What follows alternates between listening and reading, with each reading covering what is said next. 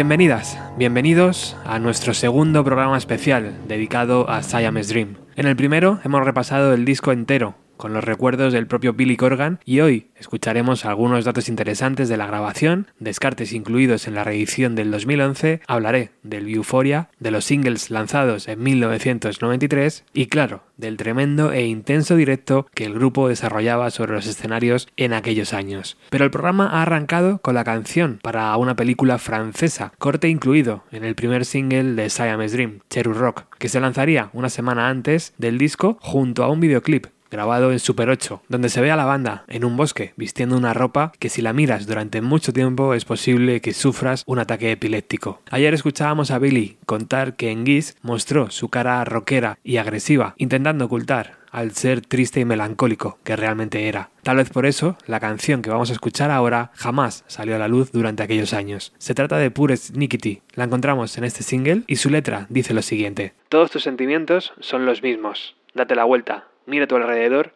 y lo verás. Todos tus problemas siguen ahí. Olvídalos y échame de menos.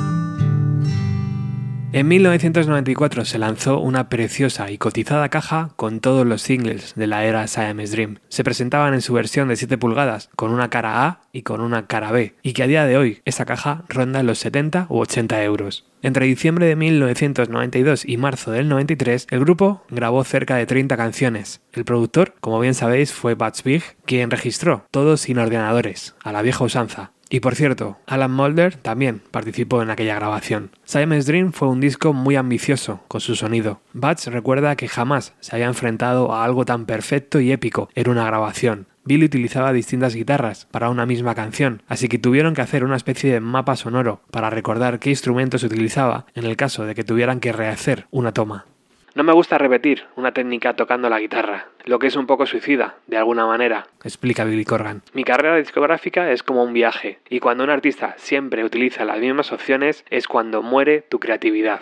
Tal vez eso lo debería haber recordado cuando decidió grabar él mismo la batería de Today. Bueno, batería, bajo, guitarra y voces. Todo lo hizo él. Pero esto es lo que pasa cuando dejas a Jimmy Chamberlain tocar la batería.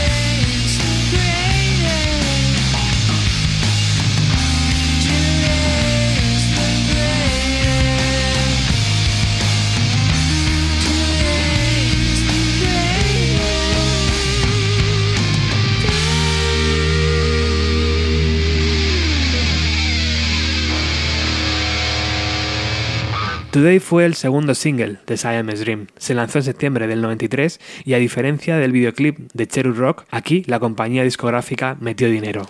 ¿Quién no recuerda ese camión de helados y aquellos parajes color crema? La verdad es que el vídeo salía muchísimo por televisión, lo ponían en los bares y sin lugar a dudas catapultó a la banda a otro nivel. Billy lo había hecho, aprendió a componer canciones pop, les puso ese filtro y lo lanzó justo a tiempo de que la fiesta acabara. Posiblemente Today no sea de tus favoritas, pero es una canción icónica y todos le tenemos un cariño especial. Mi voz es difícil de grabar y mezclar, recuerda Billy Corgan. No tengo una voz para hacer rock and roll. Mi destino es cantar baladas tristes y lentas. En ese single encontramos una canción con el nervio que no tiene Today. Se grabó en la primavera del 92, se titula Hello Kitty Cat y dice lo siguiente: Córtame las muñecas y moriré como una puta. No quiero ser como los demás. Mi amor es mi debilidad. Mi amor está mal y triste. Pero tengo los dientes afilados. Mi amor es jodidamente fuerte. Me quedaré contigo, pero no por mucho tiempo.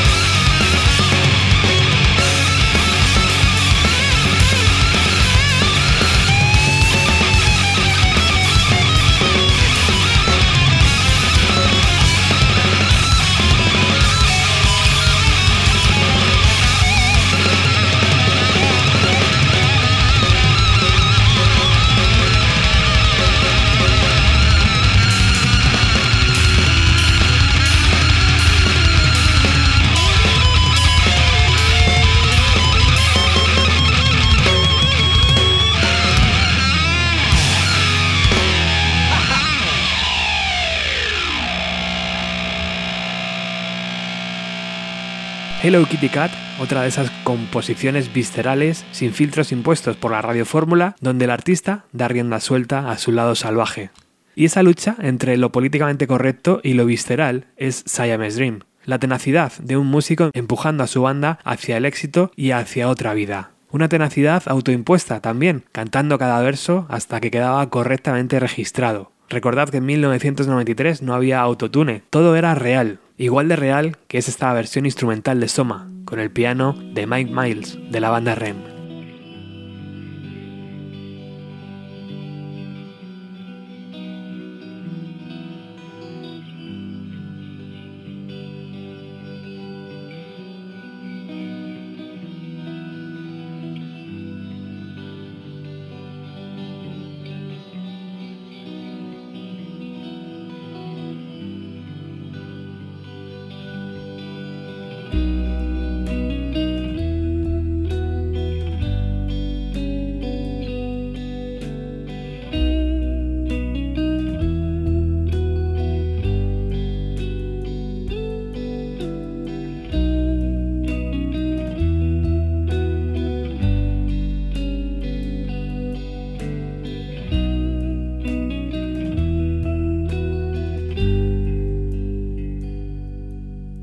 Compuse Disarm porque no tuve el valor de matar a mis padres. Me quise vengar de ellos por haberme tratado durante años como una mierda y en vez de componer un tema violento y lleno de ira, hice esta pieza hermosa para que les hiciera ver la ternura que podían hallar en mi corazón. Cuando salió el disco sabía que tarde o temprano llegarían las llamadas telefónicas de alguien de mi familia. Algunos no se lo creían, otros dudaban, otros me insultaban. De lo que estoy seguro es que el dardo dio en el centro de la diana.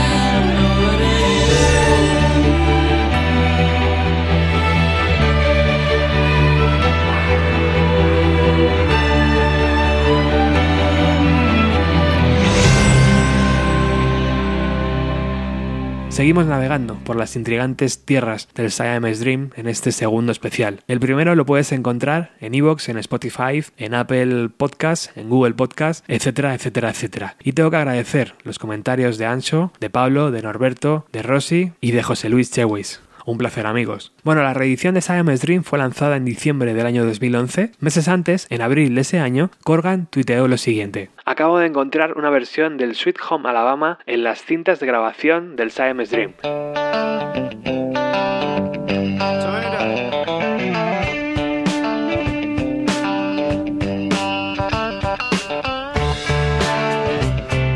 Algún día lograremos escuchar esa versión. En la reedición del 2011 no está, pero tal vez cuando el disco cumpla 30 años podamos escucharla. Regresamos a esos momentos de grabación. Tenemos a la banda instalada a unos 20 minutos a las afueras de la ciudad de Atlanta. James y Darcy comparten un apartamento y Jimmy Chamberlain, Billy Corgan y un chaval llamado Vincent comparten otro apartamento. Este chico es amigo de James desde que iban al colegio y su trabajo es cuidar de la banda, lavando la ropa, comprando comida, preparándola, limpiando el apartamento, en fin, todo lo que necesitarán. ¿Adivináis quién acabó siendo el protagonista de una canción?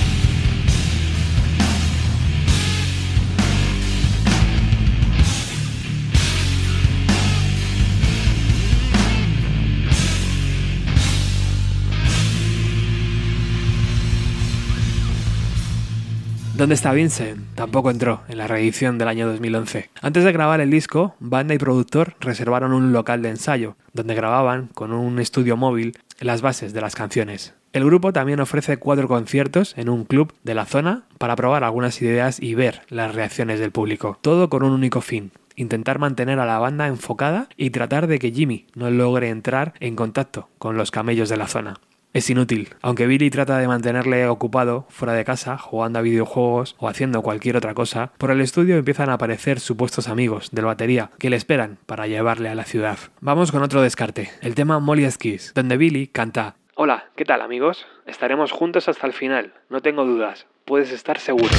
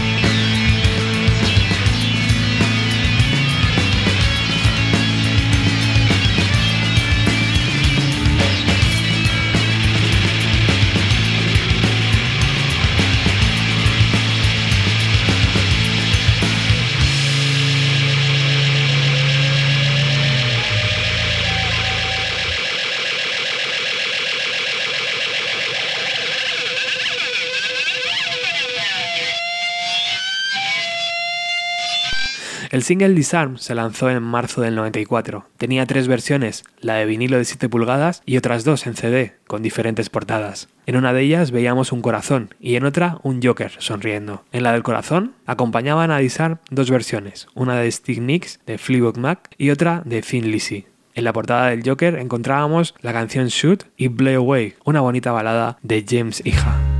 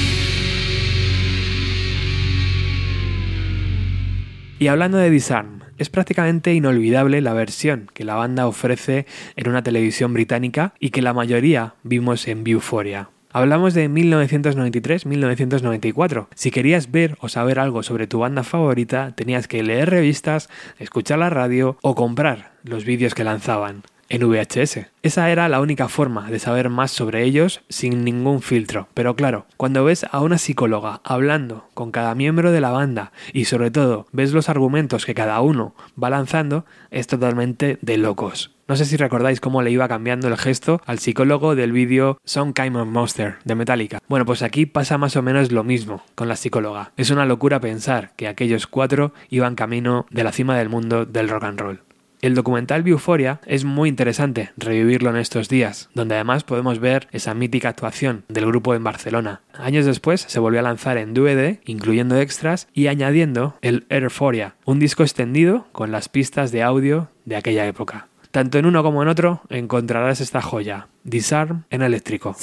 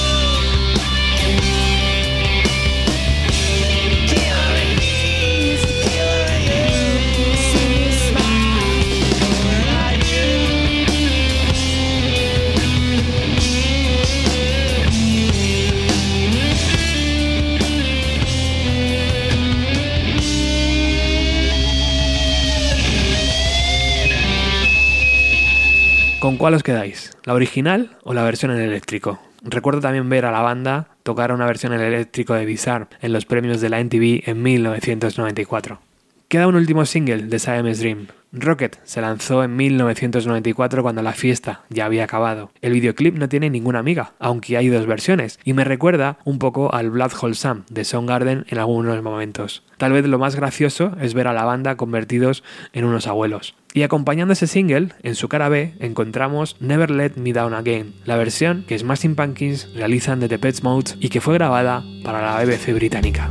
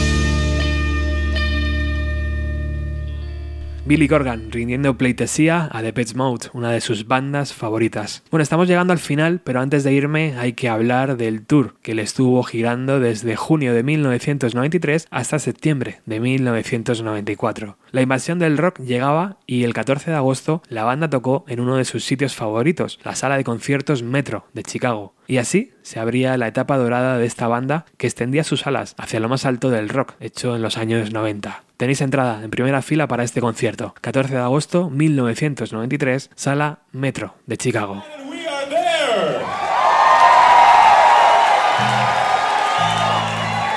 This is Metro. I'm Frankie Lee from XRT. I just want to say, before we go any further, tonight's show is being taped for a future Sunday night concert broadcast.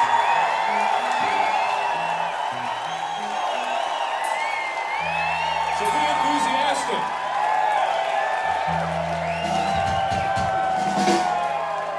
We do have we have a brief commercial announcement here.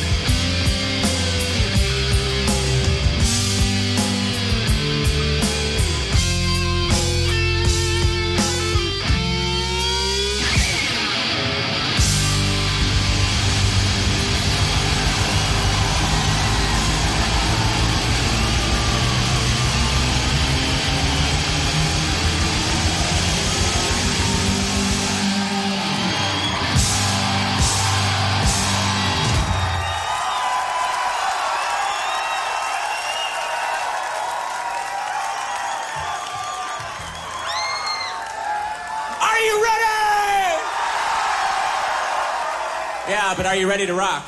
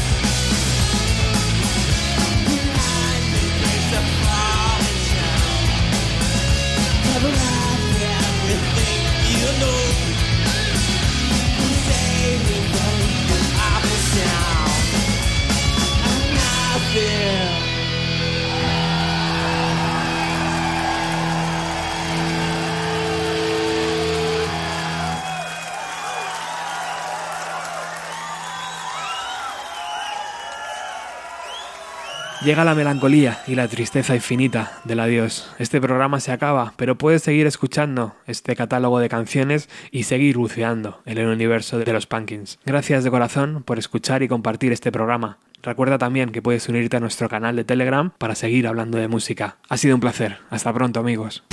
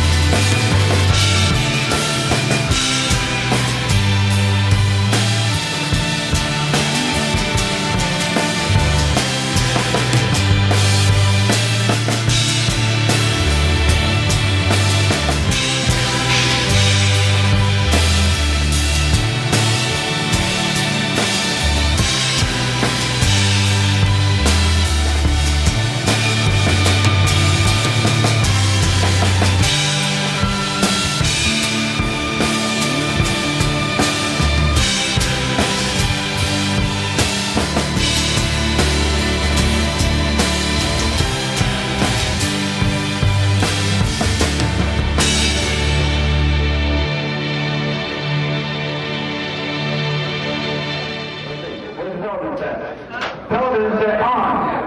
Hey, I'm not gonna say. Can I get my manager over here?